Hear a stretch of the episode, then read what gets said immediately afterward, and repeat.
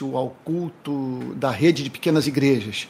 Ele está sendo transmitido da cidade de Niterói pelos meus canais de Facebook e de YouTube. Então deixa eu só dar uma arrumadinha aqui para ficar com uma, uma. Opa!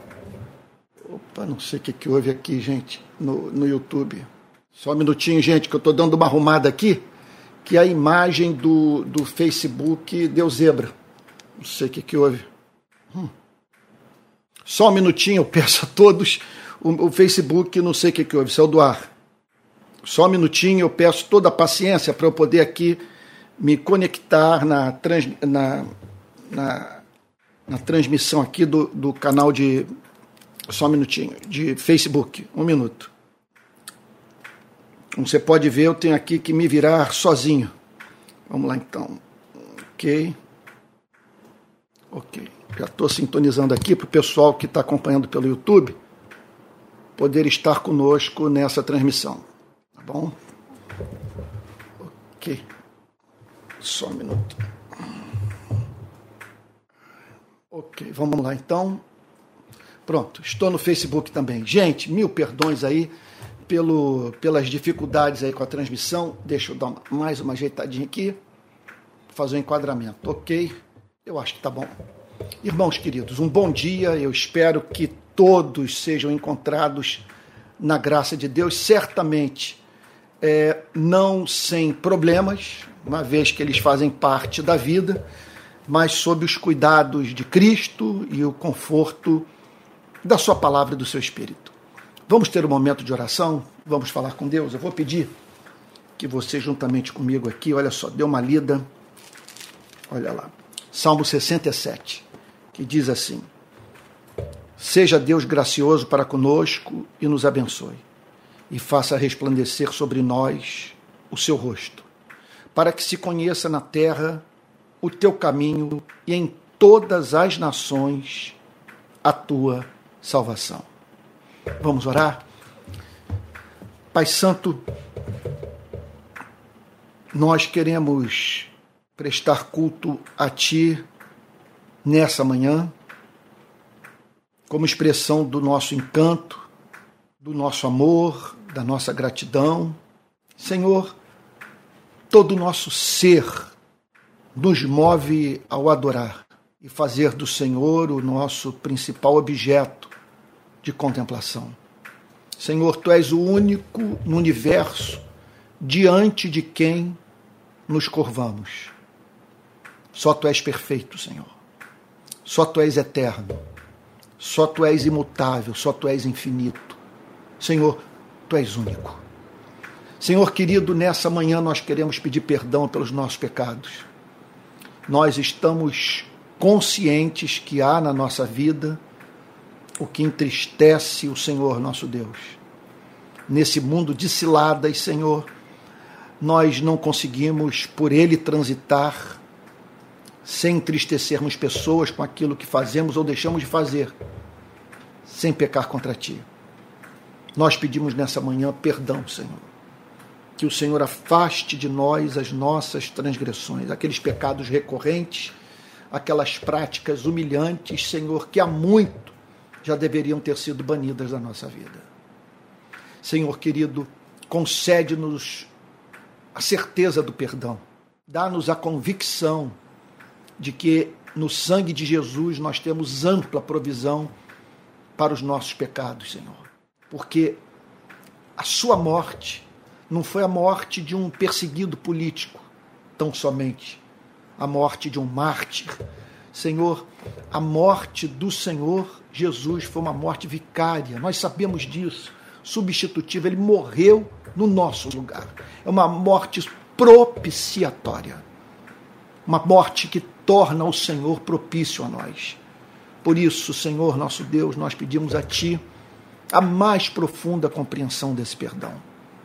Rogamos, Senhor, que no seu infinito amor o Senhor nos socorra, ajudando-nos nessa manhã a entender a tua palavra. E nós ainda, Senhor, não podemos deixar passar em branco o pedido de que tu aceites o nosso louvor. Nós somos gratos pelo que tu tens feito, pela sua disciplina, pela forma como que o Senhor nos trata, não permitindo de modo algum que deixemos de ser conduzidos pela sua graça, pelo caminho da santificação, Senhor. Nós te agradecemos porque esse caminho não é o caminho do moralismo, é o caminho da semelhança a Cristo. Ó Senhor querido, visita-nos nesse domingo. Alimenta-nos espiritualmente, fala ao nosso coração. É o que nós pedimos em nome de Jesus, Senhor. Amém. Amém. Irmãos queridos, eu tenho dado uh, nesses últimos meses sequência a uma série de pregações sobre os milagres de Cristo, ou as obras sobrenaturais de Cristo.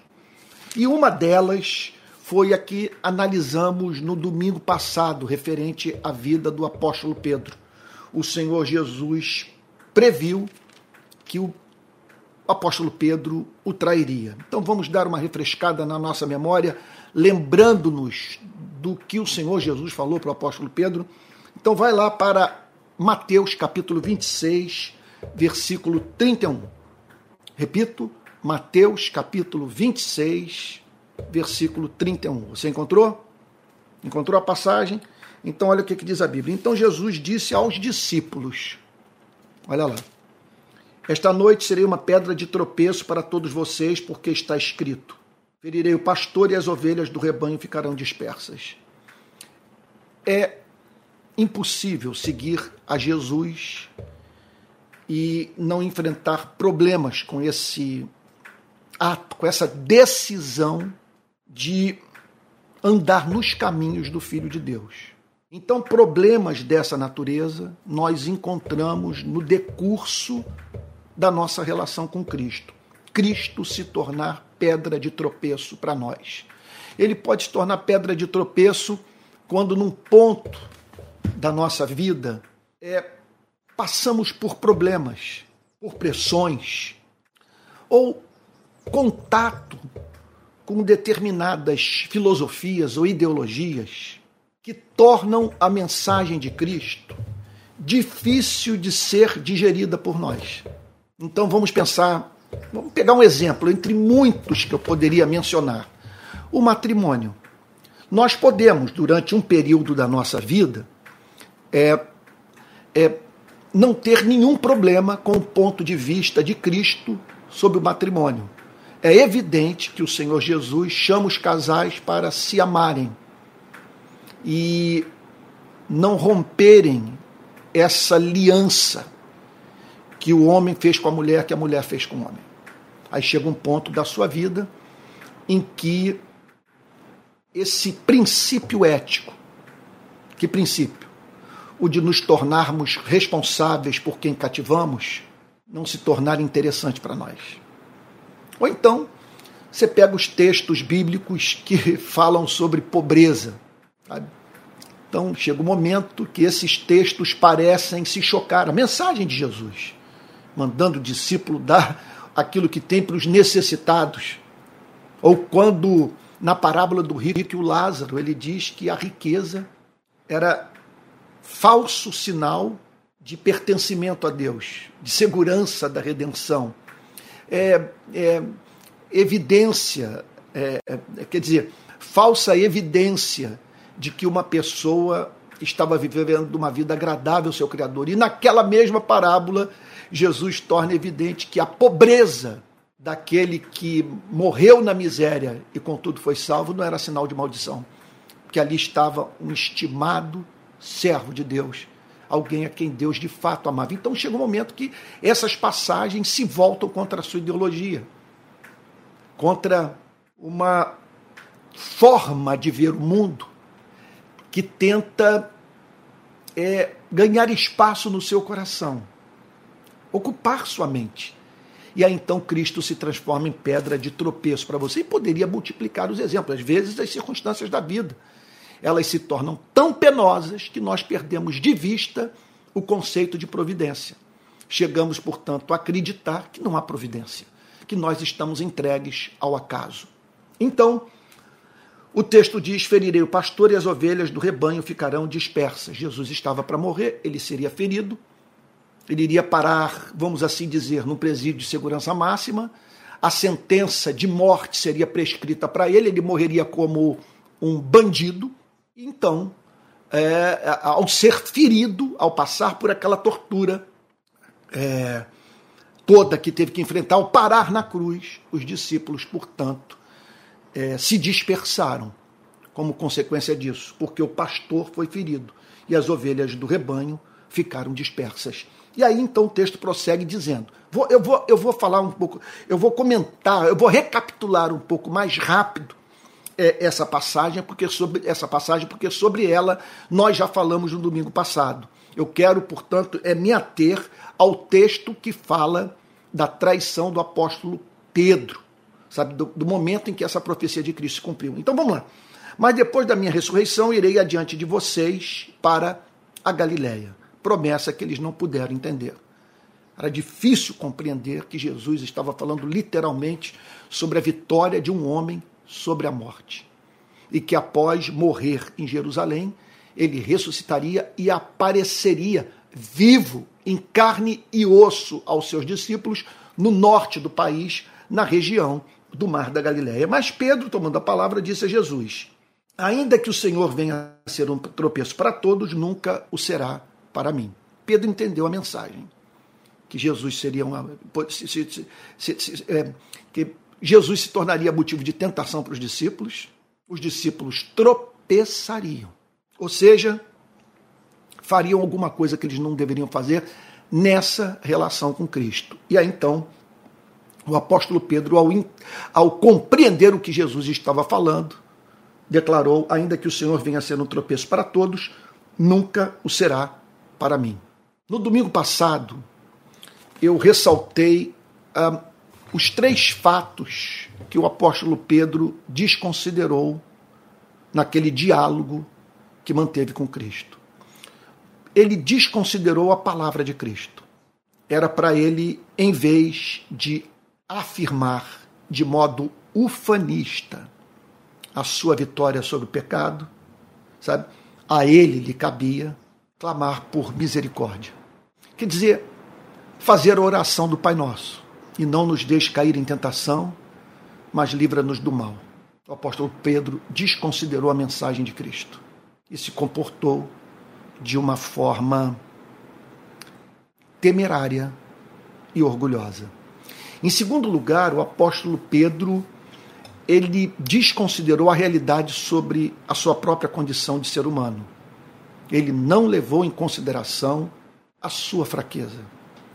É, os fatores predisponentes presentes no coração do homem e da mulher, dos discípulos de Cristo, para a prática do mal. Então Pedro ignorou a sua sombra. Ele não teve contato com Quer dizer, ele, ele, ele, ele, ele evitou manter contato. Ele desconsiderou o que havia de obscuro na sua alma. E por fim, em terceiro lugar, o apóstolo Pedro não considerou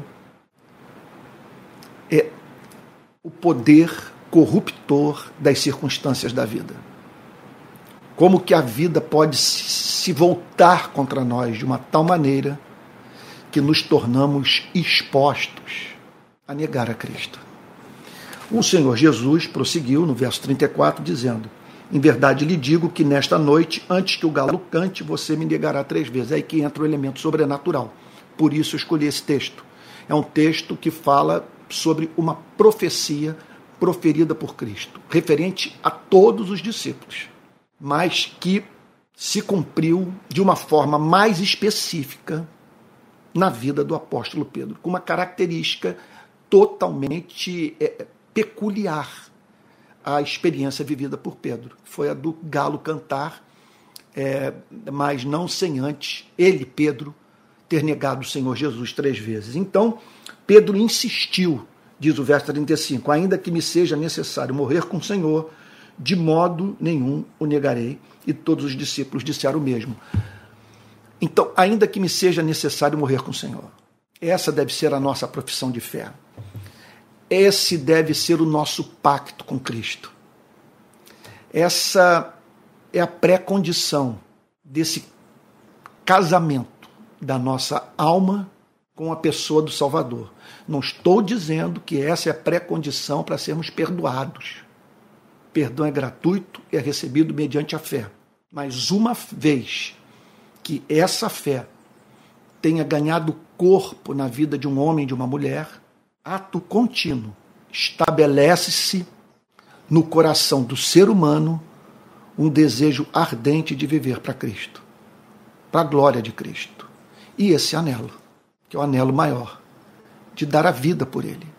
O que significa o seguinte: Tu és tão precioso para mim, tão amável aos meus olhos, tão amado pelo meu coração. Eu lhe sou tão grato que eu espero não ter na vida amor maior, que nada possa rivalizar com o Senhor. E se a condição para a preservação da minha comunhão contigo, do meu bom testemunho, a condição imposta pela vida, pelas tentações, pelas pressões que esse mundo exerce sobre o espírito humano, se a condição for dar a vida pelo Senhor, é isso o que eu desejo fazer. Agora, como fazer uma profissão de fé tão ousada como essa? Eu diria, tão, tão bíblica, tão bela, mas tão acima daquilo que nós seres humanos somos capazes de, de bancar, porque ela está lidando com o instinto de sobrevivência. O que é isso? Está dizendo que nós vamos abrir mão dessa vida por causa de Cristo. A declaração é bela. Mas quem pode bancar uma promessa como essa? Eu, eu declaro na sua presença que estou pronto para dar minha vida pelo Senhor. Então, é, faltou o apóstolo Pedro essa humildade para reconhecer a superioridade da sabedoria de Cristo, da palavra de Cristo, humildade para encarar a sua sombra, a sua propensão ao mal, e humildade para reconhecer que nós não somos páreo para a vida. Que se o Senhor, nosso Deus, tirar sua mão de sobre as nossas vidas e nos deixar entregues às circunstâncias adversas desse mundo, nós nos veremos nos comportando como animais irracionais. Pois bem, vamos agora para o texto de hoje. Depois dessa recapitulação, eu vou pedir que agora você abra a Bíblia em Mateus capítulo 26, versículo 69. Pedro estava sentado fora no pátio. Ele resolveu acompanhar a longa distância o Senhor Jesus, que àquela altura já estava então preso e caminhando para ouvir a sentença de morte. Então, uma empregada se aproximou e lhe disse: Uma mulher, uma empregada, uma pessoa simples, gente do povo. Ela se aproximou do apóstolo Pedro e lhe disse: Você também estava com Jesus, o Galileu. Nós não sabemos como essa mulher teve acesso a essa informação, mas ela falou uma verdade. Eu sei que você faz parte. Aquela altura, vamos tentar entender isso. Sabe? Aquela altura significa você estar identificado com o bandido. Eu já vivi essa experiência literalmente. De que maneira? De, na minha atividade missionária, nas favelas do Rio de Janeiro, de manter contato com bandidos, com traficantes de drogas, com assaltantes. E eu estava com eles não para aumentar o número deles, mas para diminuir o número deles, conforme Tantas vezes eu vi o reverendo Antônio Elias falar. Estava com eles por amor. Estava com eles porque anelava pela redenção desses homens. Mas com aquele receio de alguém me fotografar, de quer dizer, haver o registro daqueles inúmeros momentos em que eu estive com esses rapazes anunciando o amor de Deus pelas suas vidas. Então havia esse receio que eu tive que enfrentar uma vez que o amor me dizia que eu deveria correr aquele risco de ser considerado alguém associado a criminoso, a fim de poder levar as boas novas para aqueles rapazes é, que viviam sem a redenção que há no nome de Jesus. Então, o apóstolo Pedro estava vivendo essa tentação. Você observe que estava em curso naquela noite. O Senhor Jesus encontrava-se preso, preso, visto por parte da sociedade, pelas autoridades públicas, seculares, políticas e religiosas como um criminoso. Estar associado ao Senhor Jesus poderia implicar em morte também, em tortura, em segregação, vamos assim dizer, em cancelamento. Então a empregada, por algum motivo, identificou o apóstolo Pedro. Ela sabia que o apóstolo Pedro fazia parte, vamos assim dizer, da facção de Jesus. Então, você também estava com Jesus, o Galileu. Jesus o Galileu. Por que Jesus o Galileu? O Jesus que veio da Galileia. O Jesus que foi é, criado na cidade de Nazaré. O Jesus que morava em Cafarnaum. Então, Jesus o Galileu.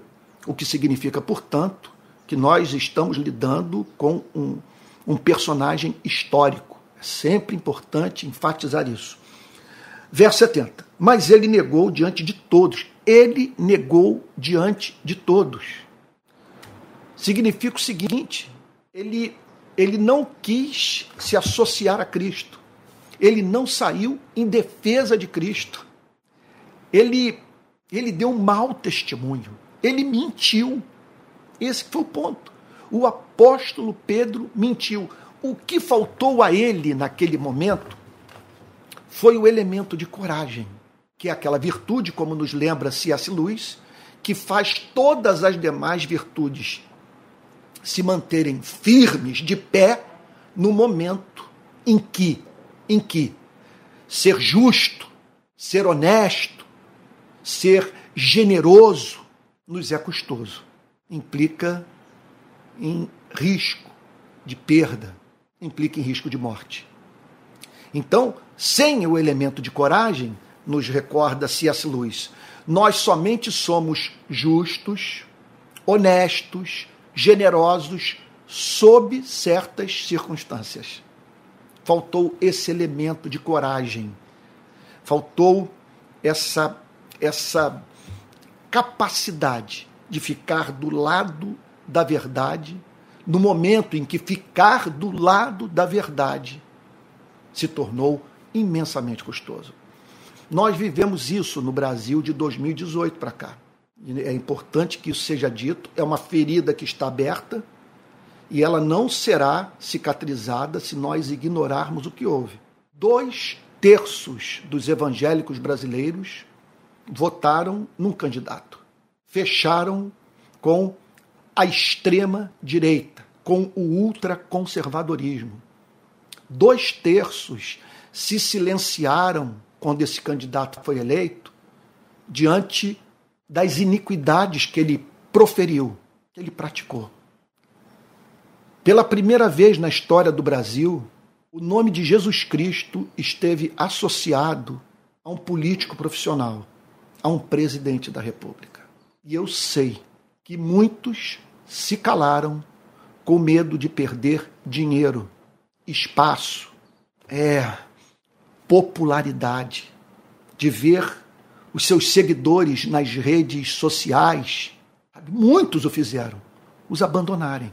Então, houve aqueles que pagaram um preço altíssimo, perderam seguidores, deixaram de vender, de vender livros, ser convidados para falar em congressos. Alguns foram banidos é, das suas próprias igrejas. O ambiente se tornou é, irrespirável. E olha que eu não estou falando apenas aqui de pastores e líderes. Estou falando de membros, de pessoas que faziam parte do corpo de Cristo e que receberam esse tratamento severo. A condição de você ser membro dessa igreja é a de você fechar com o ideário do presidente da República e se manter calado com relação ao apoio que nós estamos dando. Então, é, o que ocorreu é que o, o, um preço muito mais alto foi pago por aqueles que dependiam dessa relação com a igreja para viver. Teve gente que perdeu salário, teve salário cortado, foi, teve pastor que foi, repito, banido da igreja que ele próprio plantou. Então, não poucos, ao olharem para tudo isso, perda de espaço na igreja local, na denominação, perseguição por conta da denúncia de uma aliança política que causou escândalo dentro e fora da igreja, muitos, portanto, se calaram. E em nome do equilíbrio, em nome da paz, em nome, sei lá, da unidade da igreja, se silenciaram, perdendo de vista o fato. Isso foi uma traição, perdendo de vista o fato de que não podemos jamais, em nome da unidade da igreja, negociar o evangelho. Se em nome da, da, da unidade da igreja nós negociamos o evangelho, ao fim e ao, e ao cabo, nós não temos nem evangelho nem igreja. Se eu preservo o evangelho, relativizando uma unidade espúria baseada na inverdade, eu preservo o evangelho e estabeleço a possibilidade de uma igreja ser renovada ou de uma nova igreja surgir. Mas se em nome da unidade eu permito que o evangelho sofra acréscimos ou decréscimos, seja corrompido perante os meus olhos, sabe? Se eu me calo, eu no final não tenho nem igreja, eu vou ter unidade. Mas é uma unidade como a unidade dos piratas. Olhe para o navio pirata. Ali estão homens trabalhando juntos, em harmonia, com os mesmos objetivos. Olha outra coisa, solidários uns aos outros. Contudo, com um, um objetivo de vida essencialmente pecaminoso. Então, uma igreja que negocia a verdade para manter os seus bancos cheios, ela acaba se transformando numa instituição é, de piratas, de pessoas que estão unidas, certamente elas estão unidas, e você vai achar aquilo encantador. Olha lá, a igreja não perdeu membros durante essa crise, só perdeu a alma perdeu o Espírito Santo, perdeu o poder de pentecostal, perdeu a autoridade para falar profeticamente a esse país. Então, no verso 70, Pedro é visto negando o Senhor Jesus perante todos. Você imagine só, uma igreja estava nascendo e aquelas pessoas viram que um dos doze mentia. Meu Deus, era um mentiroso.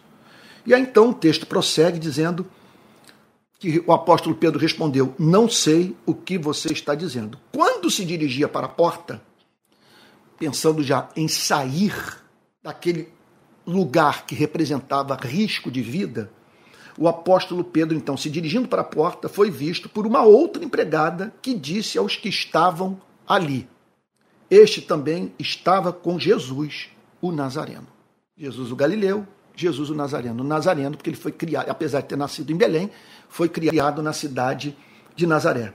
Este também estava com Jesus, o Nazareno. Olha, não tem jeito. Deixa eu lhe dizer uma coisa.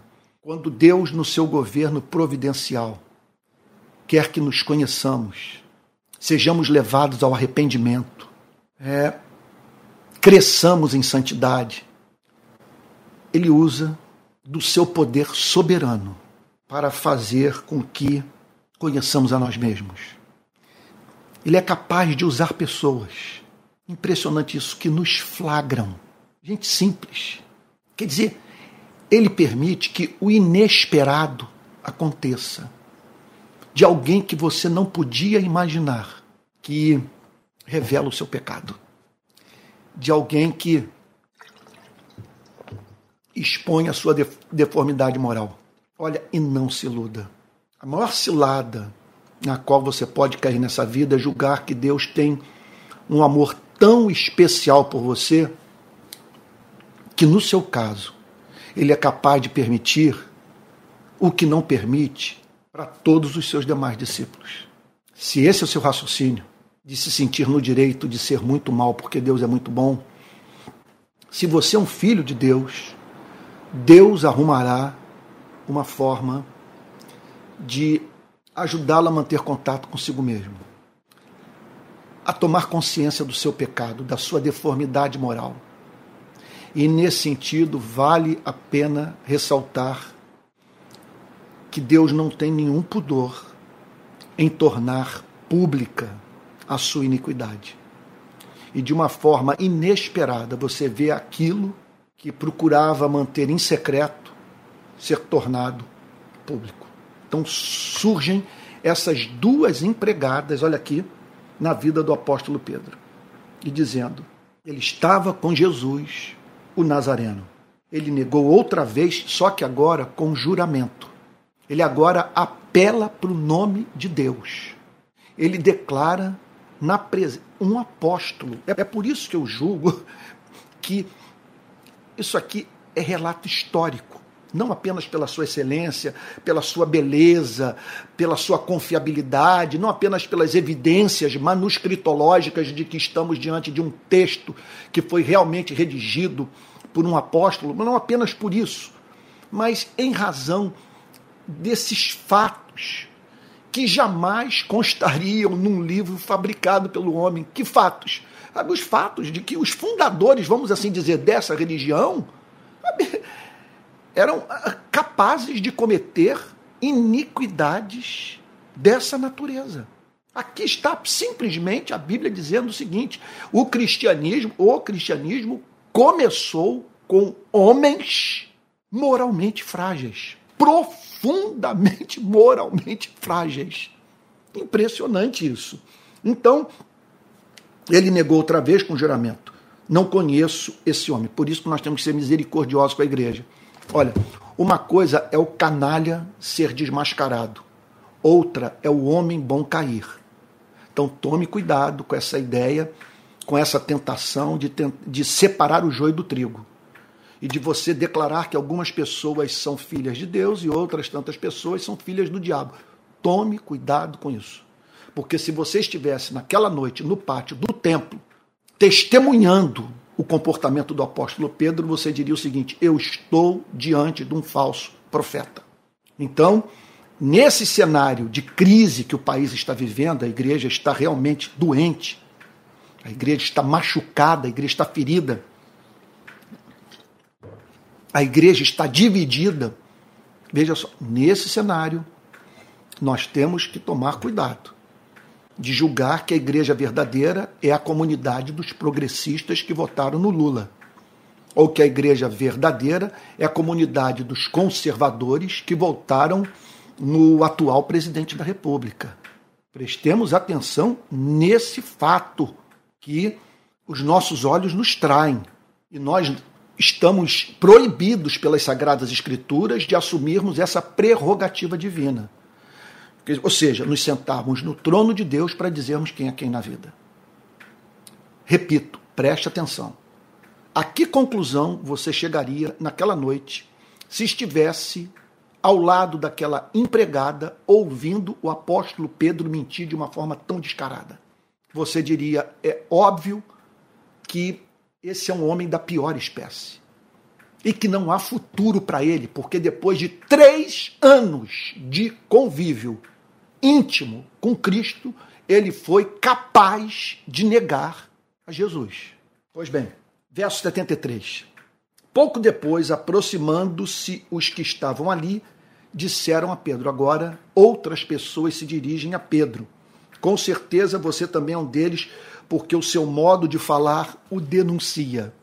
O seu modo de falar o denuncia. Olha, certamente é, é, certamente é, o, que estava acontecendo aqui era o seguinte: não é nada modo de falar, não está falando propriamente das ideias, dos conceitos, dos valores. Provavelmente, sem a mínima dúvida, está falando do sotaque. Olha, é bem provável que esse seja o motivo. Ele era porque o apóstolo Pedro era da região da Galileia, ele era pescador no mar da Galileia. Então, o que e, o cristianismo, quer dizer, a seita inventada por, criada por Cristo, sabe, era uma seita de galileus, que a coisa começa na Galileia. Então, é, é mais ou menos o seguinte, né? De você conhecer algumas lideranças religiosas do nosso país que não valem nada pelo sotaque. Para minha tristeza, por exemplo, o que eu já vi de pastor que não vale nada, que causou um, danos irreparáveis para a causa de Cristo no nosso país. Falar com o, o sotaque do meu Rio de Janeiro é brincadeira. É brincadeira. Então, provavelmente o que aconteceu foi isso. Olha lá, com certeza você também é um deles, porque o seu modo de falar o denuncia. Sua forma de falar denota que você está associado a esse homem. Ou seja, alguma coisa houve na, na, na, na, na, forma de, de, do apóstolo Pedro se comunicar que levou aquelas pessoas a dizer o seguinte: olha, é, é, é evidente que você tem ligação com esse homem.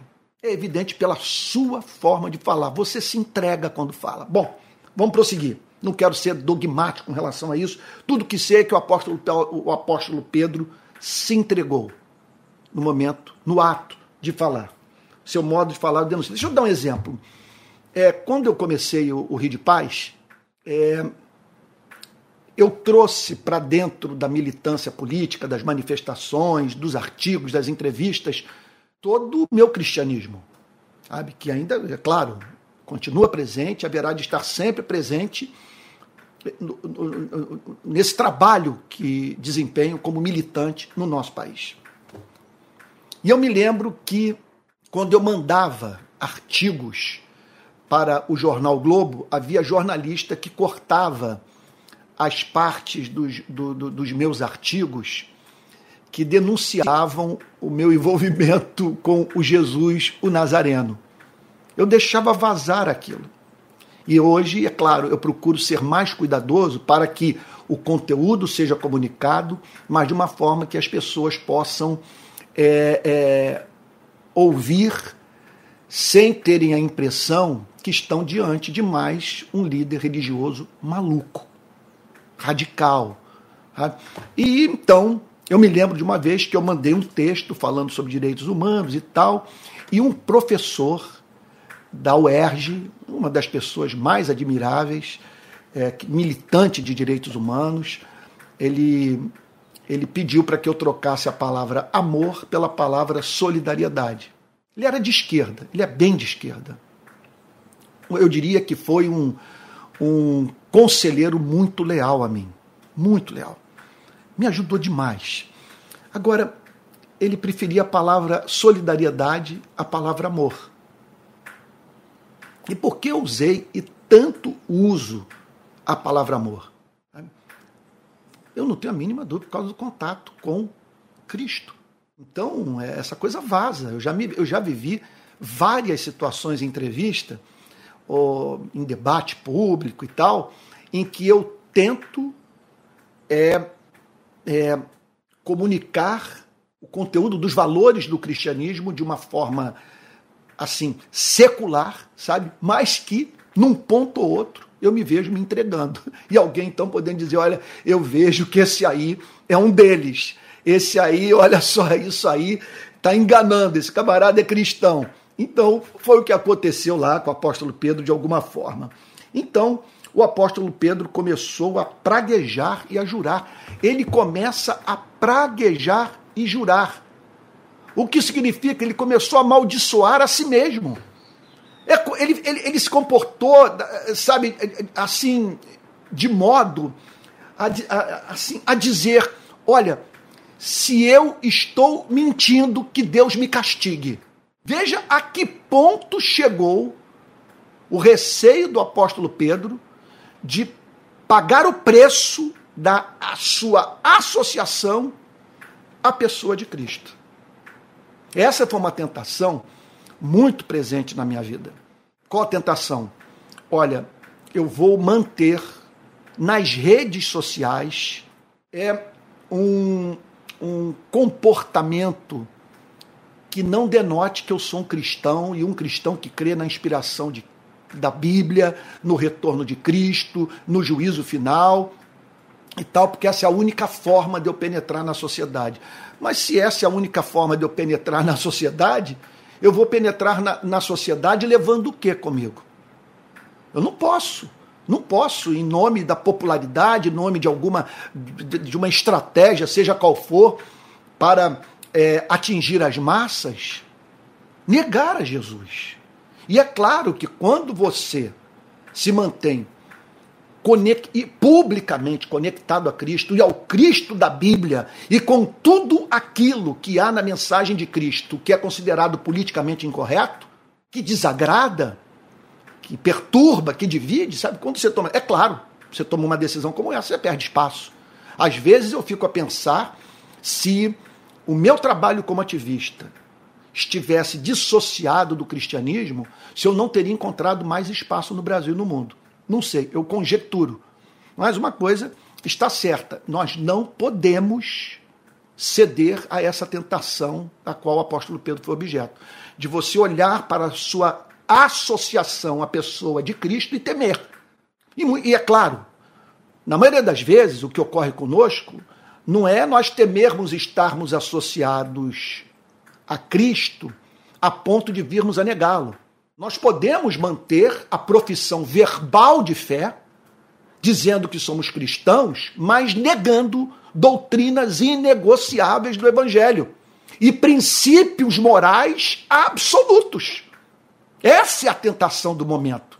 E é uma tentação sofrida por quem milita dentro de ambientes conservadores e quem milita dentro de ambientes progressistas. Então, ele começou a praguejar e a jurar: Eu não conheço esse homem. Impressionante. Ele havia visto Cristo glorificado. Ele foi testemunha dos milagres. Teve acesso a a, a, a bênçãos espirituais, é, assim, raríssimas vezes comunicadas, sabe, naquela profusão, aos seres humanos. Observe, portanto, como que as nossas conquistas intelectuais, as nossas experiências místicas, as nossas vitórias no campo moral, as realizações que fizemos na obra missionária, tudo isso deve ser lidado, é, tudo isso deve ser visto por nós. Quer dizer, com todas essas coisas nós devemos lidar com muita humildade. Muita humildade, porque veja só, depois de todas essas conquistas intelectuais, dessas experiências místicas, dessas vitórias morais ou no campo é, é, missionário, nós podemos vir a tropeçar, causar escândalo. É por isso que quando eu li, quando eu fiz o comentário da carta de Paulo aos Filipenses, naquele período um versículo que me tocou mais, prof, mais profundamente foi aquele no qual o apóstolo Paulo declara: esquecendo-me das coisas que para trás ficam e avançando para as que diante de mim estão, prossigo para o alvo, para o prêmio da soberana vocação de Deus em Cristo Jesus. Num dos comentários que eu li, para escrever o meu comentário bíblico, é, o comentarista, não me lembro agora, está me escapando é, o, o, quem é o autor, diz o seguinte: que, esquece, que nós nos esquecermos do que para trás fica, significa nos esquecer, esquecermos tanto dos nossos pecados, quedas e oportunidades desperdiçadas, erros que cometemos, como das vitórias das conquistas, das façanhas realizadas. Das façanhas realizadas. Eu acho que eu comi o S, não sei.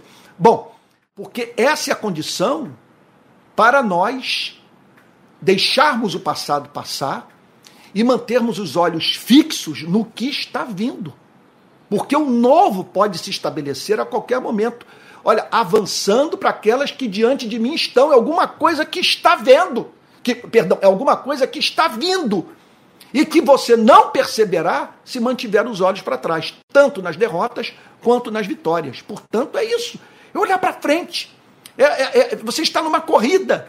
Se você olhar para trás, para os obstáculos que passou, os competidores que ultrapassou, você corre o risco de tropeçar. Então, olhe para frente. Sabe? Assuma esse perdão eterno. Deixe Deus é, tratá-lo como filho e não considere imundo aquele a quem Deus purificou, você mesmo. E ao mesmo tempo, não permita que aquelas obras do passado façam com que você viva, sabe, de uma forma saudosista, lembrando-se dos bons tempos que não voltam mais, ou, ou, ou, ou tornado soberbo em razão daquilo que Deus realmente fez através da sua vida. Procure estar aberto para o que está vindo. Fique nessa expectativa que a qualquer momento novo vai romper uma nova relação com Cristo, um novo batismo com o Espírito Santo, uma nova oportunidade de o servir, e não apenas isso, uma, uma, uma porta que será aberta para você, a fim de ser usado por Deus numa extensão inimaginável. E por que também não dizer? De um Deus que haverá de lhe dar a oportunidade de você sair vitorioso naquela área onde você um dia fracassou. Olhe para a vida do apóstolo Pedro. O novo veio. Ele se arrependeu. E alguns dias depois foi batizado com o Espírito Santo. E por meio da sua pregação, 3 mil pessoas se converteram de uma só vez. Se Pedro tivesse ficado lá naquela história do galo que cantou, ele não teria sido o porta-voz da mensagem de Pentecoste. Então o texto termina dizendo assim: e no, e no mesmo instante o galo cantou. Dá para você. Isso é teologia pura. Isso aqui é o, é o calvinismo in natura. Por que eu digo calvinismo in natura? Porque aqui nós vemos a, a, a soberania de Deus é, é, é, sobre o cosmos. Deus botou um galo para ser profeta. Você imagine. Deus, no seu governo soberano, olhando para um galo e dizendo o seguinte: esse galo vai ser o meu profeta. Ele vai anunciar para o meu servo amado o quanto ele precisa aprender a depender da minha graça para ser santo. Então, o galo cantou. Que Deus usa quem ele quiser. Sabe? Então, essa é a minha esperança. Se Deus usou o galo, pode usar esse, meu Deus, é, esse cabeça dura que eu sou também para a glória do seu nome. Verso 75. Então Pedro se lembrou da palavra que Jesus lhe tinha dito. Ele se lembrou. Quer dizer, a pior coisa, que não é totalmente trágica, é trágica, mas não é desgraça completa. Eu vou lhe dizer por quê. É você tomar conhecimento, depois da queda, que ignorou a palavra de Deus você caiu porque não considerou, não observou, não levou a sério aquilo que você sabia ser verdadeiro. Pedro se lembrou da palavra. Daí a importância de nós guardarmos conosco o primeiro salmo da Bíblia, que diz assim: Bem-aventurado é aquele que não anda no conselho dos ímpios não se detém no caminho dos pecadores, não se assenta na roda dos escarnecedores. Pelo contrário, o seu prazer está na lei do Senhor, e na sua lei medita de dia e de noite. Na sua lei medita de dia e de noite. Porque na sua lei medita de dia e de noite. Porque as emissoras de televisão não vão fazer isso por você, nem as emissoras de rádio, nem os jornais, nem a, nem, nem, nem a universidade, nem os partidos políticos a vida milita contra a nossa santificação. E nós estamos atravessando um deserto de serpentes abrasadoras, acilada, sabe? em todos os lugares pelos quais passamos, aciladas dentro da igreja. Então, é condição indispensável que nós mantenhamos a palavra de Deus viva no nosso coração presente na nossa memória, a fim de não vivenciarmos o que o apóstolo Pedro vivenciou. Depois da queda, ele se lembrou que Jesus lhe tinha dito: Antes que o galo cante, você me negará três vezes. Meu Deus. Na verdade, Deus usou aquele galo.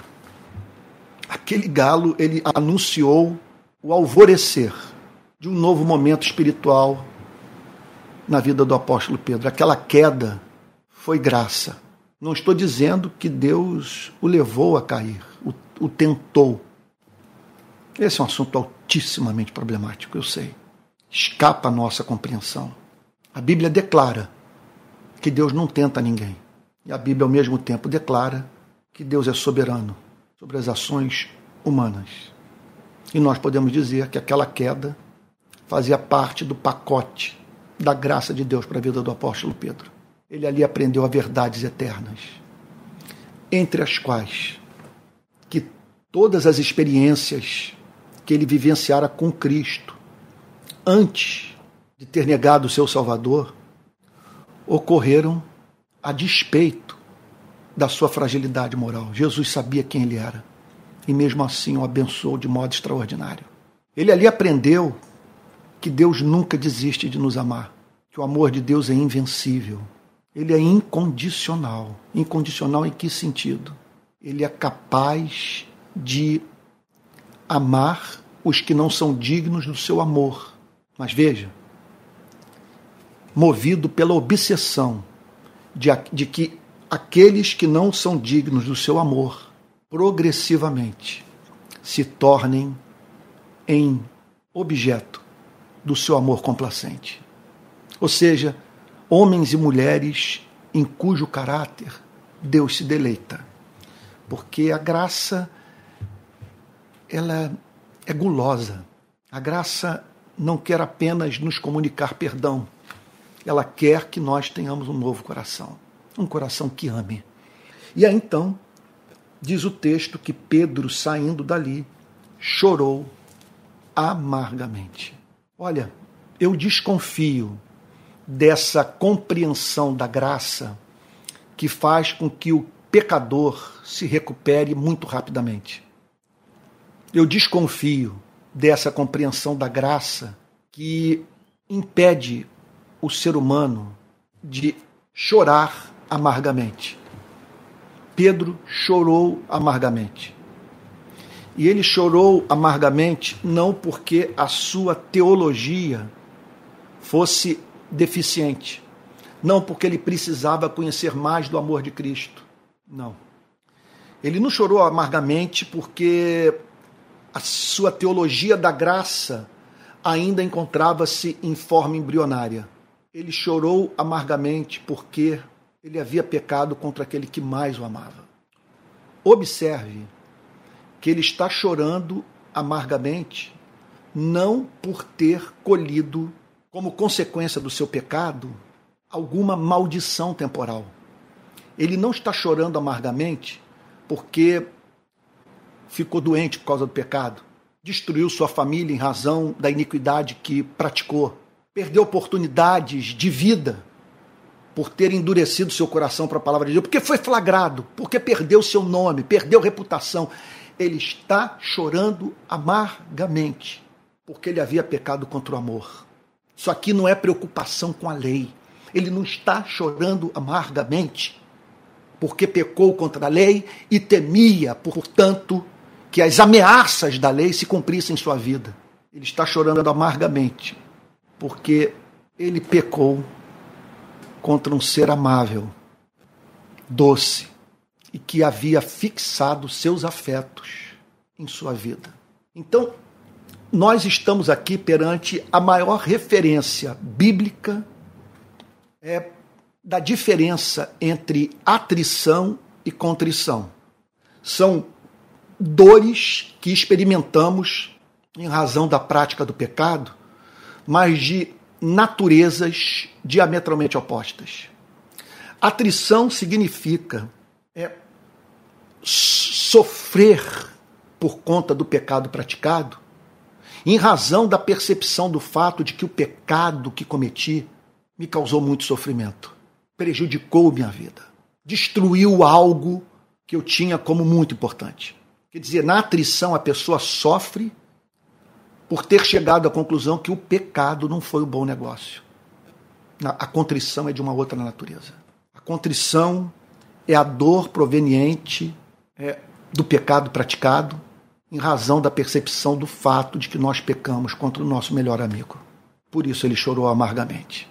Então, é, a teologia da graça não nos impede de experimentar esse sentimento. Porque, veja só, você pode até, após a prática do pecado, dizer: Eu estou certo que ele já me perdoou, porque eu confessei a minha iniquidade. E eu sei que se ele tiver que me disciplinar, ele o fará em amor, não visando a minha destruição, mas a minha santificação. E eu sei, nós podemos raciocinar assim, que uma gota do sangue de Jesus é suficiente para o perdão dos meus pecados, para, para a purificação da minha iniquidade. Eu estou convicto que ele me separou na eternidade, que eu fui predestinado para esta salvação e que nenhum pecado vai me arrebatar, vai, vai me arrebatar das suas mãos. Nós podemos até, até mesmo dizer: a lei não tem que cobrar nada de mim agora. Eu não estou mais me relacionando com ela. Eu, eu vivo num outro mundo, numa nova legislação. Eu morri para ela.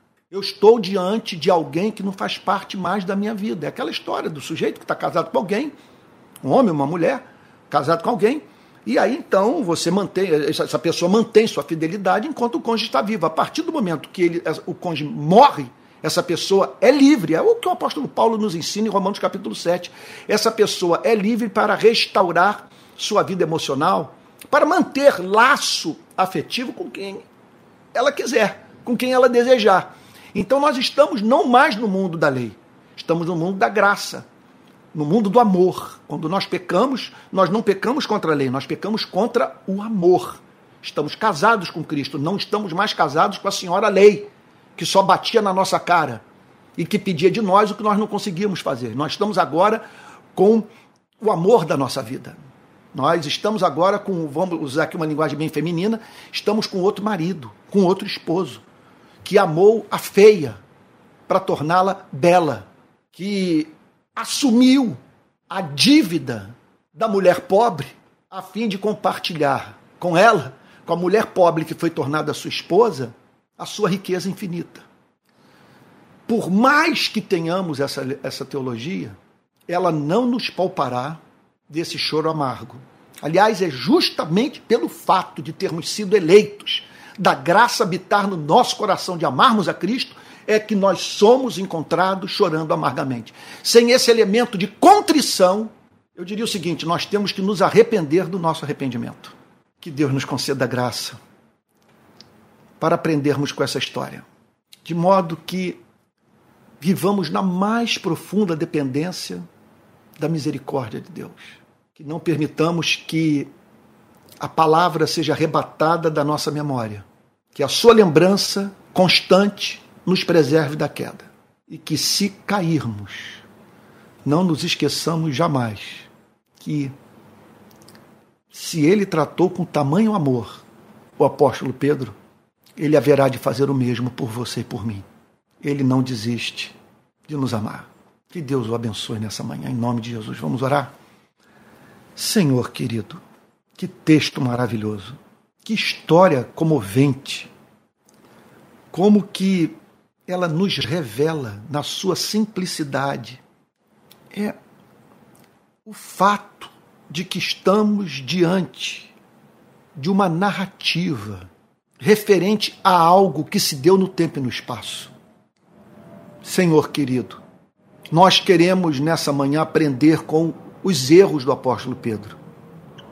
Que possamos olhar para essa história e tirar dela tudo o que podemos amealhar a fim de que não vivamos experiência tão dramática, tão triste, a fim de que não venhamos a vergonhar, envergonhar o seu nome de uma forma tão grave como o apóstolo Pedro fez. Mas, Senhor, tu sabes que nessa manhã eu posso estar falando para quem já caiu, para aquele que está ouvindo o galo cantar nessa manhã para quem encontra-se tomado de culpa, Senhor. Senhor querido, em nome de Jesus, que o Senhor seja para a vida desse irmão, para a vida dessa irmã, o Deus do apóstolo Pedro, o Deus que restaura o caído e que o transforma em porta-voz do Evangelho e veículo comunicador do poder do Espírito Santo mediante a sua pregação. Senhor querido, nós pedimos também a Ti que por mais dolorosa que a experiência seja, que o Senhor nos conceda o verdadeiro arrependimento. Não queremos, Senhor, passar a vida chorando amargamente, mas nós não podemos, Senhor, banir o choro do arrependimento da nossa relação contigo, por mais profunda que seja a nossa compreensão da graça. Porque é justamente por compreendermos a graça que nos põe face a face com um Deus tão amoroso que nós abominamos o pecado. O Senhor não merece que o neguemos. Isso é digno do, do nosso amor, da entrega da nossa vida, da renúncia da nossa existência. Abençoa seus filhos, Senhor. Que sua graça seja derramada sobre todos aqueles que estão ouvindo essa mensagem e que haverão de ouvi-la. Em nome de Jesus, Senhor. Amém. Amém. Irmãos queridos, culto está terminando e eu quero dizer a todos que hoje eu estou saindo de férias.